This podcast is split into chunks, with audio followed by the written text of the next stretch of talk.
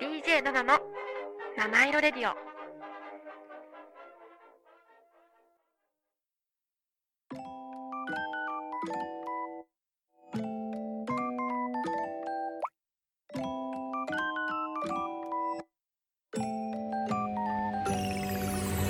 DJ7 の七色レディオ」皆さんこんにちは。DJ7 です。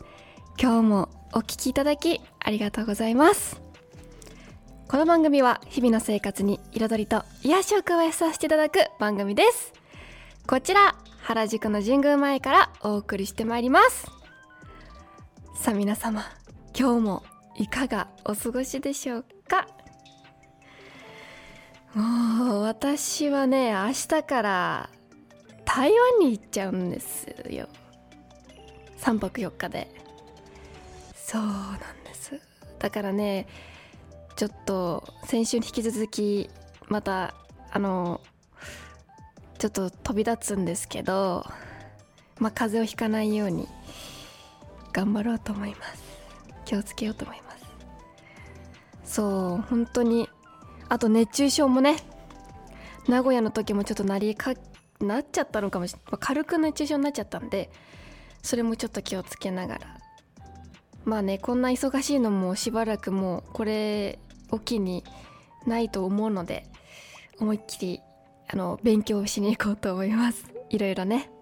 そうそう。他をなんかねアジアの方はあんまり行ったあんまりとか一回もないから韓国とかも行ったことないからすごいどんななんか街なのか楽しみです。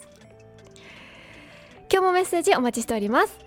ツイッターはハッシュタグ7ラジ7は漢数字の7ラジはカタカナです。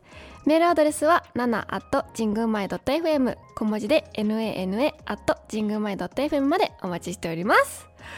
そうだあのリスナーさんこの前あ違う昨日匿名質問箱ありがとうございました。本当にありがとうございました。もうねあの携帯をね新しくしたら今まで使ってた使ってた匿名質問箱があのログインできなくなってしまいまして。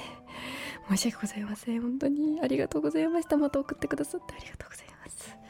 今日はそのメッセージ読ませていただきます「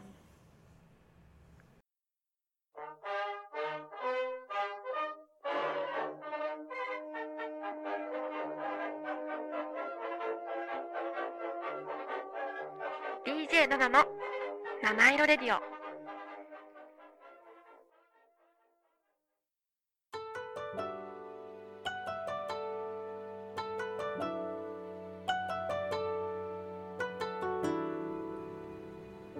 DJ7 のハートウォーミングタイム」私 DJ7 が最近ほっこり心温まったことや温かいメッセージをご紹介させていただきます。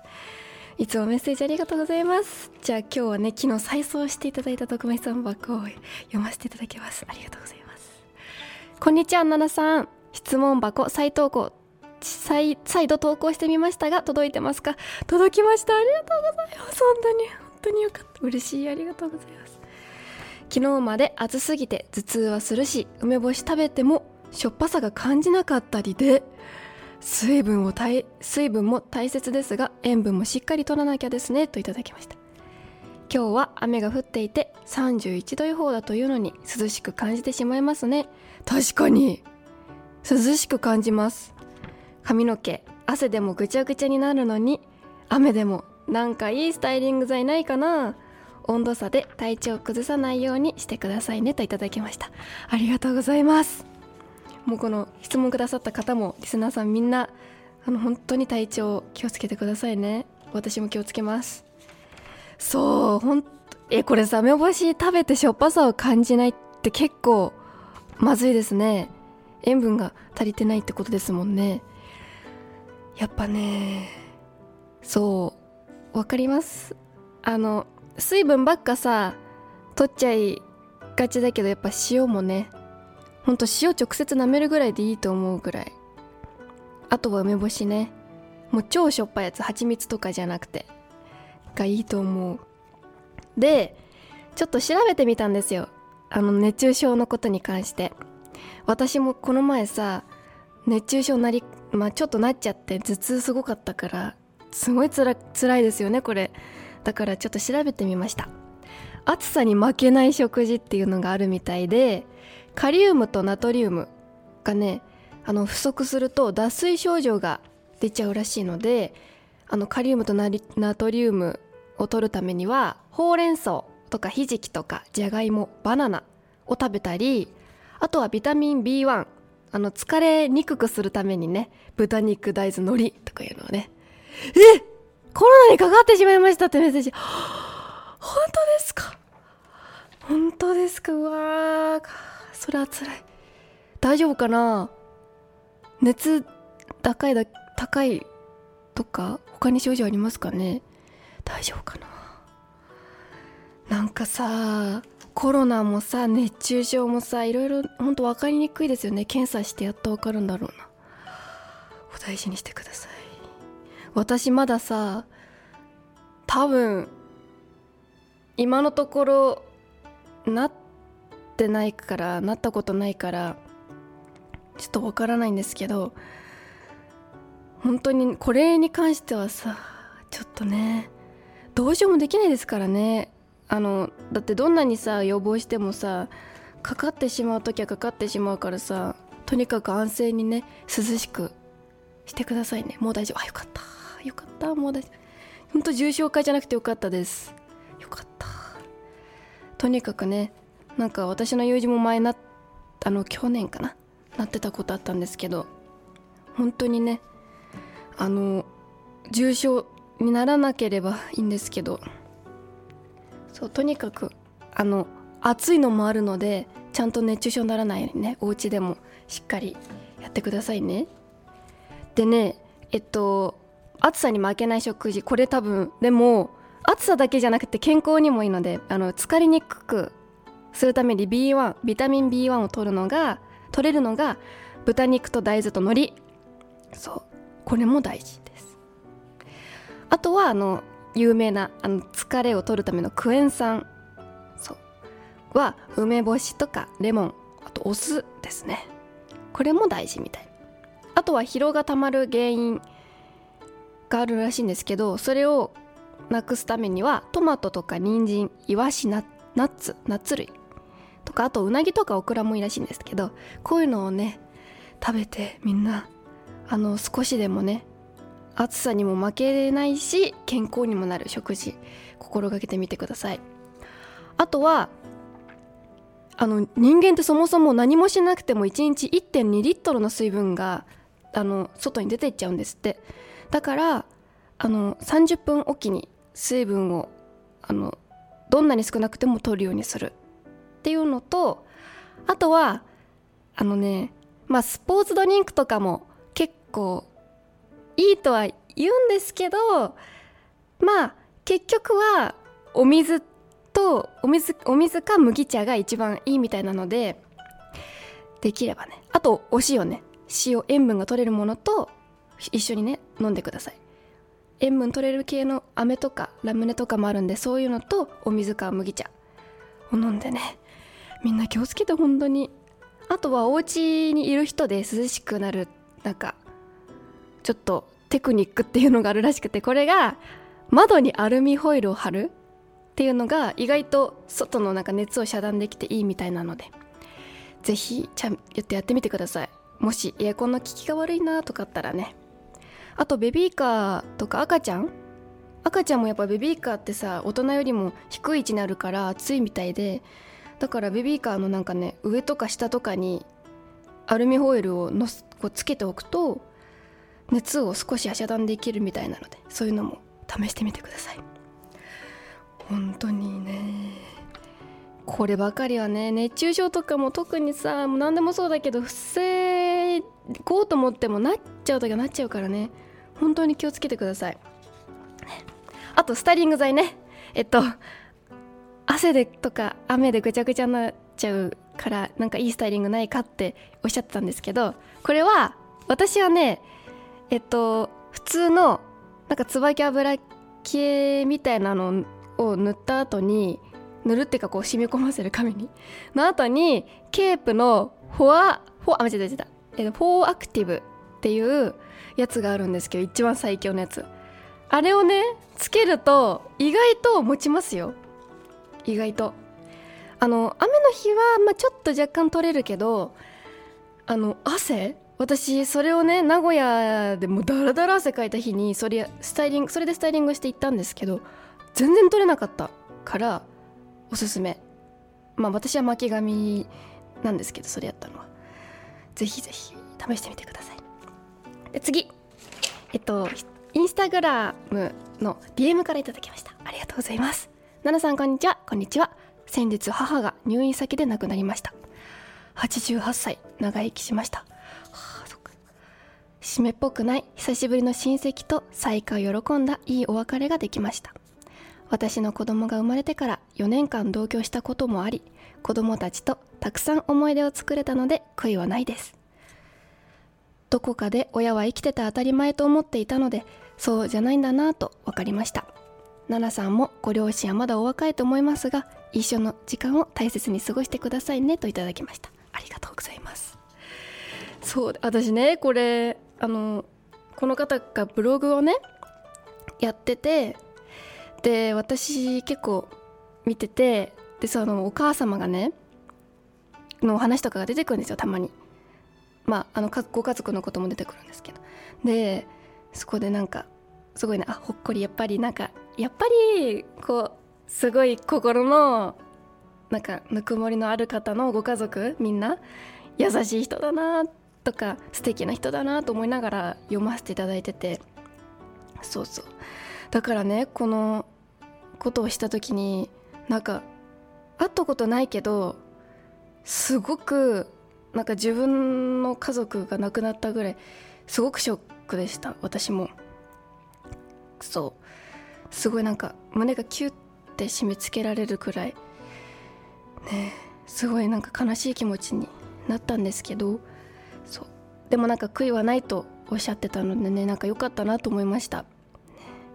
きっと一日に一日一日をね大切にしっかり生きてこられたからこういうことがいるんだなと思って。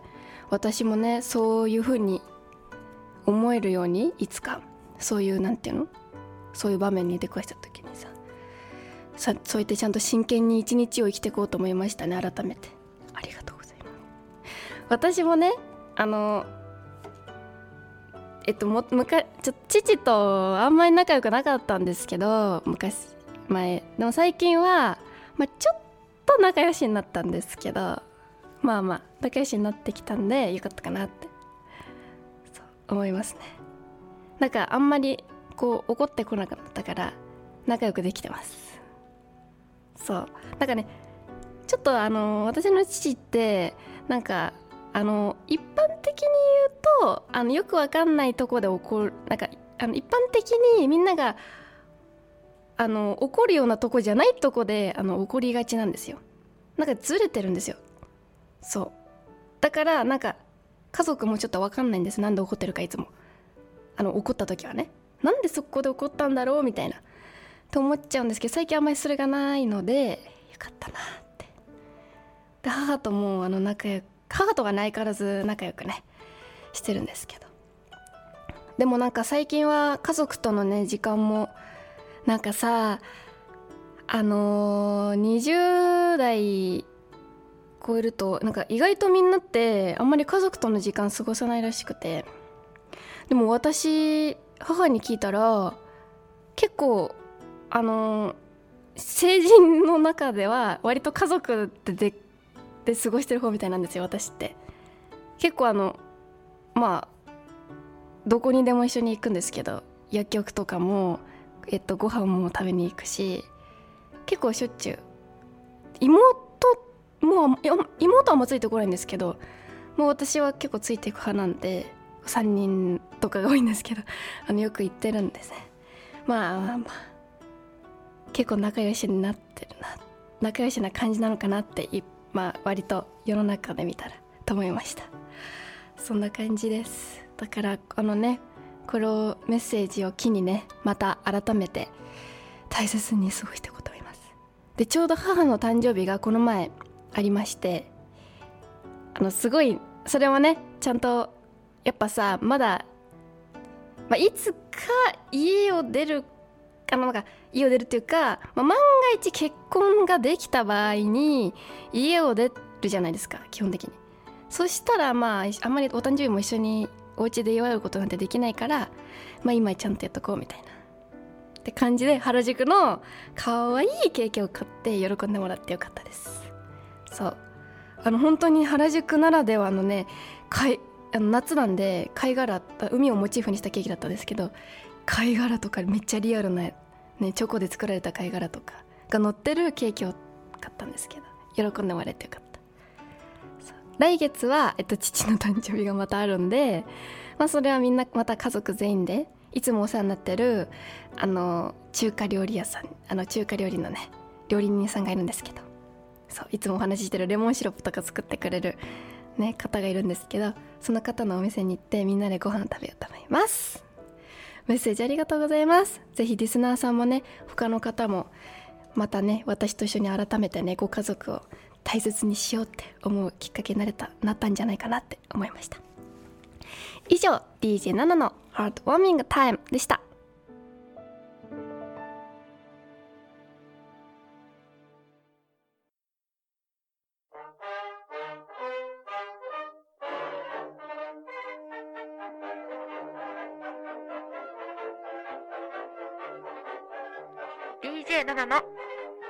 レディオ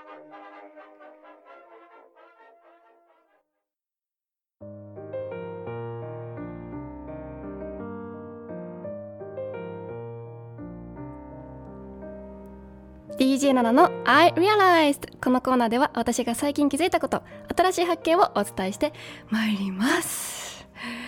さあ今回はちょっとねサクッとの紹介する感じなんですけどあのねこの前明治村行ったじゃないですか。でまあ明治村で学んだことがたくさんあのありすぎて、まあ、小出しに今度今後出していこうかなと思うんですけど。あたかさんこんにちは。ありがとうございます。今日も見てくださってありがとうございます。そう。で今回は電話ボックス公衆電話ボックスについてサクッとねご紹介させていただきます。でさまあリスナーさん電話ボックス使ったことありますか？私はね何回かあのー、テレフォンカードとかもあの、持ってたりしたんで小学生の頃。使ったことあるんですけど。あと携帯家に忘れた時とかね使うんですけど。そうそう。あれってさ今公衆電話って言ったらさみんな形大体四角長方形か。長方形を思い出すと思うんですけど日本最初の公衆電話ボックスっていうのがあの明治33年まあ西暦でいうと1900年。そう。1900年ですよ。から意外と最近なんですよ。から置かれてて東京の京橋のたもとに置かれてたのが最初の電話ボックスで形がね六角形のやつなんですよ。まあで最初は白塗りなんですけどそう。六角形なの。すごくね可愛らしいの。なんか海っぽくて。そう。でこれ最初はあのまあその1900年から昭和の初めまで使われてて自動電話って呼ばれて使用されていたそうです。ねえ知ってた？しかも自動の「動」ってねあの動くじゃなくてね働くの方なの。働くので自動電話って書くのよ。で明治村のボランティアのおじちゃまがあのまあの正確には分からんけど多分こういう理由で自動電話の銅があの働くなんじゃないかっていう理由があの昔はさあの電話ってさあの電話スタッフみたいなあのこう線をさプスってさしてさつなげるっていうお仕事があったんですね。こうどっから来たやつみたいななんかそのプラグみたいのをブサってさしてさそのかかその行きたい人のとこにかかるようにかけた人とかかけたい人のところに電話が行くようにっていうそういう係がいたんですけどそういう感じで自分で働いて刺したりしてたから、まあ、その名残で自動電話の動画働くなんじゃないみたいなおっしゃってました。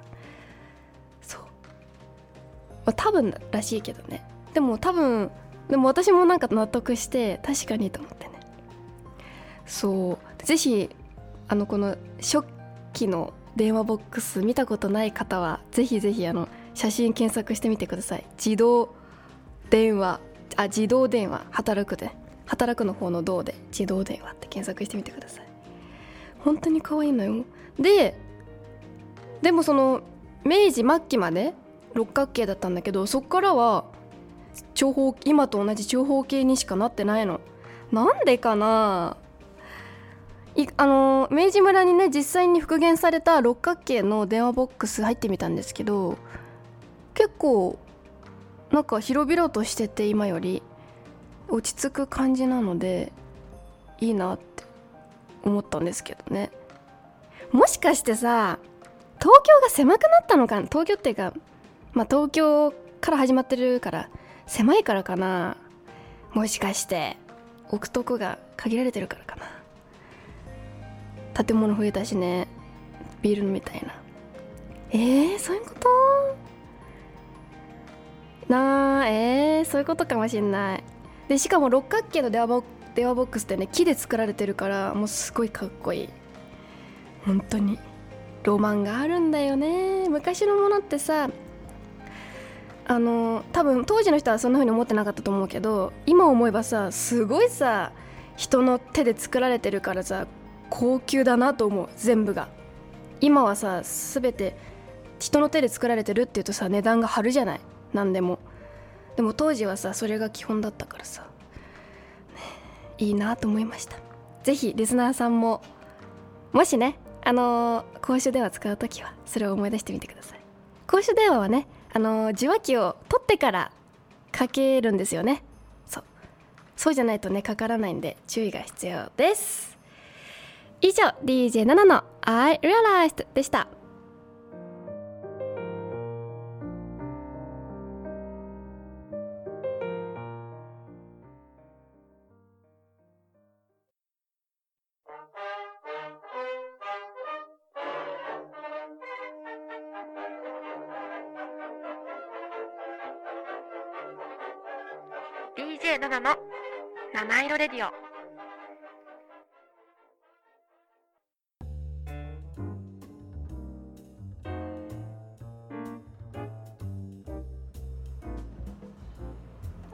七色レディオ最後のお時間となりました。今日も最後までお聞きいただきありがとうございます。あ明治村でスタンプラリーはしましたか？してないんですよ。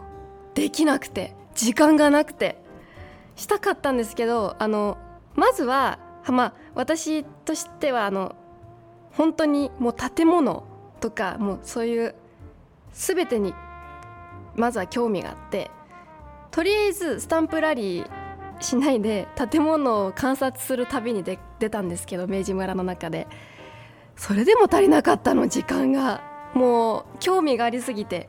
一つ一つをね真剣に見てたら時間なくて。もう最後電車もギリギリ乗れたんですよ。本当に。最後の一本ですっていう電車になんとか間に合って乗れたってぐらいギリギリまでいてさ、はあ、もう一回行きたい。もう一回行きたいです。次また行く時はねまたあの違う視点で見れると思うのでそれあとスタンプラリーもやってみたい。次は。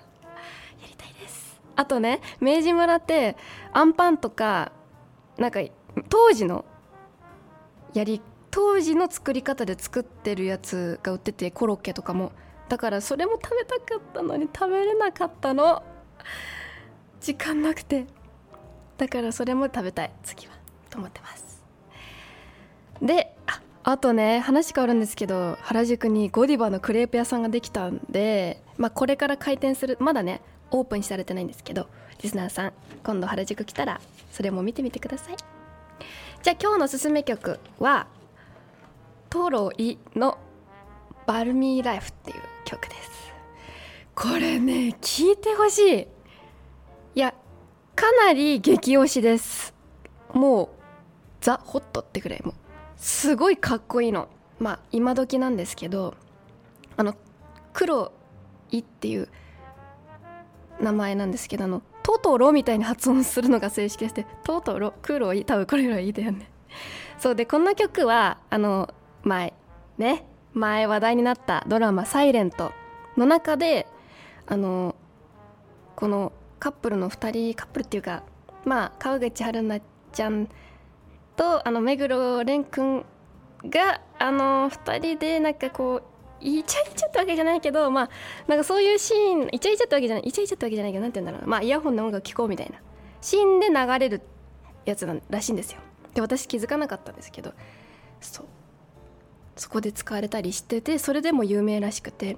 でこの彼らはね2019年のサマソニであの3000組の中から勝ち抜いたという素晴らしいバンドメンバーたちで。であの5人いるんですけど2人が私と同い年の24歳。そう私と同じ代ね。代の人で24歳らしくてもう誕生日迎えてるからね。であと28歳の3人がいて、まあ、合計5人でやってるバンドなんですけど本当にかっこいいのでバルミーライフが、まあ、バルミーライフがこの前「M ステ」でもね歌われてたんで一番一押しだと思います。サイレントでも流れてたのでね。ぜひこれ聞いてみてほしいです。一応7ラジのストーリーにも載せるのでちょっと試しに聞いてみてほしいなと思います。ここまでは私ナナがお送りいたしました。今日も素敵な一日をお過ごしください。